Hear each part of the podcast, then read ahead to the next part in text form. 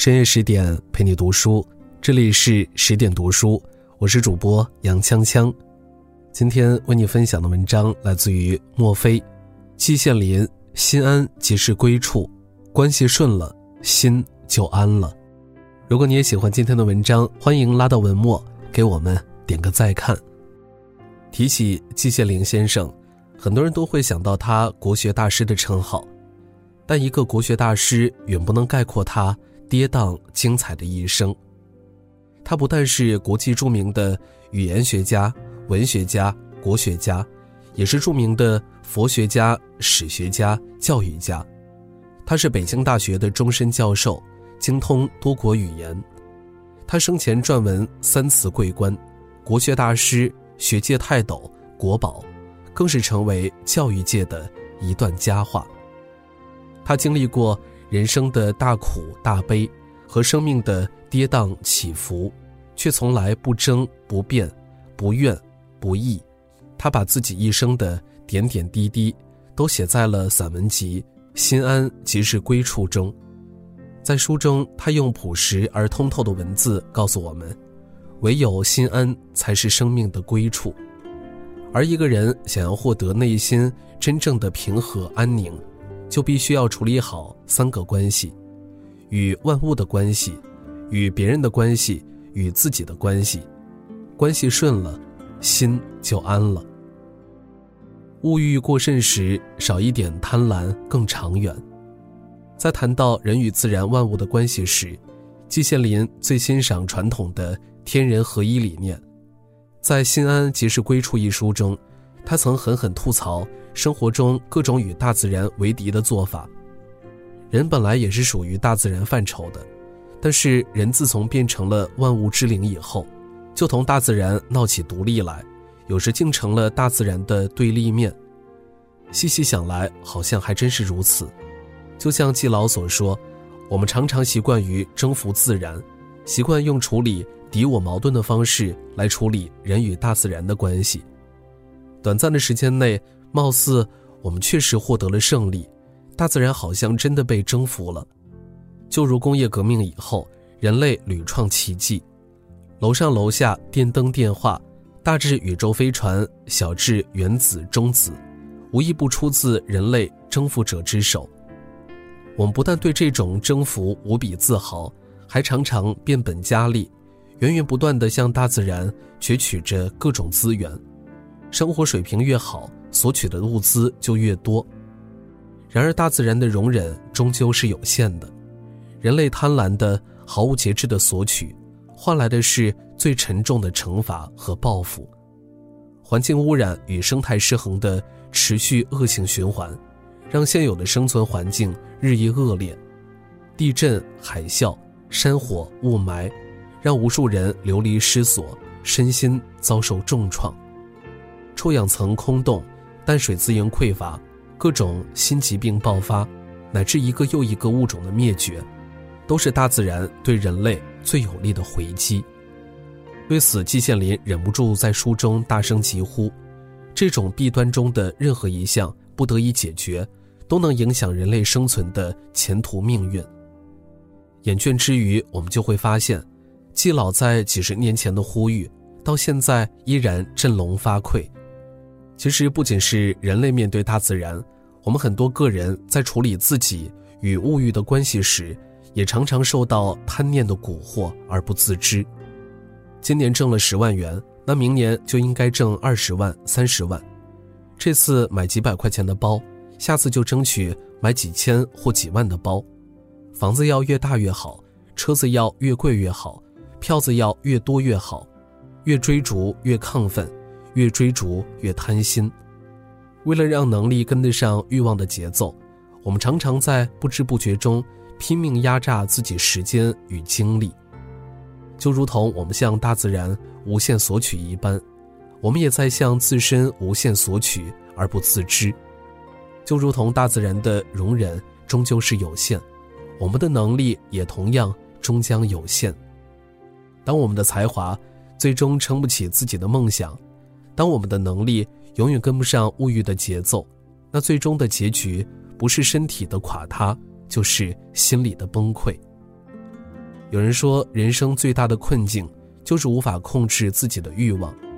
细想之下，不无道理。唯有清醒的认知自己能力的上限，才能避免盲目的自我压榨；唯有冷静地控制自己澎湃的物欲，才能行得更稳，走得更远。人际交往中多一点钝感更舒心。如果说在人与物的关系中，季羡林提倡天人合一，少一点贪念；那在人与人的关系中，他一直践行的就是要多一点钝感。在《心安即是归处》一书中，他讲了一件很有意思的事儿：学校的一位学者，有段时间突然对他猛烈抨击，言谈之间常常流露出很多的。不满和怨恨，但奇怪的是，季羡林却完全不知道这个人的存在，更不知道这位学者为什么对自己有这样深的芥蒂。后来通过同事的转述，季羡林才知道，原来这位学者之所以怨恨自己，是因为他认为季羡林现在所占有的位置，本来是应该属于他的，季老这个鸠把他这个雀的巢给占据了，所以他一想到这事儿。就愤愤然，继而对季老满腹怨怼。生活中，很多人遇上这样莫名其妙的人时，大概率都会呸一声，然后再骂上一句“神经病吧”。然而季羡林却不急不躁，不怒不恼，而是一笑置之。在书中，他写下了自己当时的感慨：大千世界，芸芸众生，个人禀赋不同，生活环境不同。所以，人生观、世界观、价值观、好恶观等等都会有差别。每个人都会有有，也会有非有。朋友通常对我们赞誉有加，而那些非有，则难免会有诋毁。如果一个人只希望有赞誉，而从来没有非议，那是根本不可能的。短短几句话，就把季老内心那份淡然通透的钝感力体现得淋漓尽致。那什么是钝感力呢？作家渡边淳一在《钝感力》一书中提到，所谓钝感力，其实就是面对非议时所体现的一种通透与豁然，是面对困境时所拥有的韧劲和耐力。仔细观察就能发现，那些内心敏感的人，往往更容易陷入自我否定和精神内耗的泥沼。别人的一个眼神就能掀起他心里的巨浪，别人一句不经意的话。也会让他纠结几天，一点异常情况都会让他过度解读，一点风吹草动都会让他草木皆兵。马未都曾说过一句话，特别让人深思：你在社会上混，敏感不重要，钝感重要。别人批评你一句，你就寻死觅活的，那肯定不行。是啊，这世上从来没有人有义务时时护你周全。处处照顾你的玻璃心，人与人之间的相处，从来都是总有人会喜欢你，也总有人会讨厌你。别人如何看待与评价我们，我们无法左右。我们唯一能做的，就是像季老一般，学会换个角度去看待那些让你耿耿于怀的人，和那些让你难以释怀的事儿。网上有句话说的特别精辟：心大了，事就小了。事小了，人生就顺了。当你拥有了钝感力，你就拥有了一个能抵御外界负面影响的坚实盾牌。当钝一点变成你与人相处的人生信条，你的生活就会少了许多烦恼。跌落谷底后，添一点信念更顺畅。季羡林的前半生曾经经历过无数次人生低谷，在他二十几岁时。好不容易争取到去德国留学的机会，没成想刚过去就遇上德国发动了第二次世界大战。当时的德国被英国和法国轰炸得一片狼藉，他身边好多同伴不是被活活饿死，就是被活活炸死。原本计划的两年留学生涯也被战争影响，导致季羡林在德国的留学时间长达十年之久。在这战火纷飞的十年里。他一直坚持着语言学的研究，外面各处都在狂轰滥炸，而他每天都要拿着装满稿子的皮包到山上去躲避空袭。正是这十年日复一日坚持不懈的研习，才让他日后得以成为精通多国语言的国际著名语言学家。当战争结束，季羡林几经辗转，终于回到了日思夜想的祖国。没想到迎接他的却是漫长的十年浩劫。他被关押，被批斗，被殴打到满脸是血，被羞辱到濒临崩溃。他也曾经偷偷藏好了安眠药，想一死了之，但最终心底那股不屈的信念让他挺了过来。他在心安即是归处中回顾那段不堪回首的心路历程，发现正是司马迁在《史记》中那篇《太史公自序》给了他活下去的动力和希望。昔西伯居有礼，演周易；孔子扼陈蔡，作春秋；屈原放逐。著《离骚》，左丘失明，却有《国语》，大抵贤圣发愤之所为作也。是啊，纵观古来的圣贤大家，无一不是曾经在痛苦中沉沦，又在痛苦中奋发。面对身体上的伤痛和心理上的折磨，季羡林就靠着熬下去的信念，度过了一个又一个无眠的黑夜，最终等来属于自己的光明。季老的人生历程中，是不是也藏着我们无数普通人的影子呢？大疫三年，多少人失业破产、负债累累。本以为疫情结束，好日子就来了，没想到在经济不景气的大环境下，很多普通人的日子依然过得无比艰难。当一个人穿过苦涩之后，依然是苦涩；历经困境后，依然是困境，他往往会丧失与自己内心平和相处的能力。从而变得悲观、焦虑，甚至绝望、厌世，一如当年偷藏安眠药试图自杀的季老。杨绛说：“每个人都会有一段异常艰难的时光，生活的压力、工作的失意、学业的压力、爱的惶惶不可终日。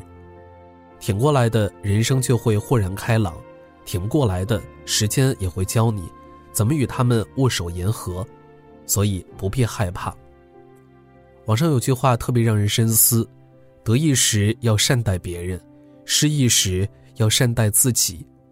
越在低谷中，越要一次次妥善处理好内心的冲突；越在难熬时，越要千百倍的呵护自己脆弱的身心，坚守熬下去的信念，努力做好身边的每一件小事，努力过好生命中的每一天。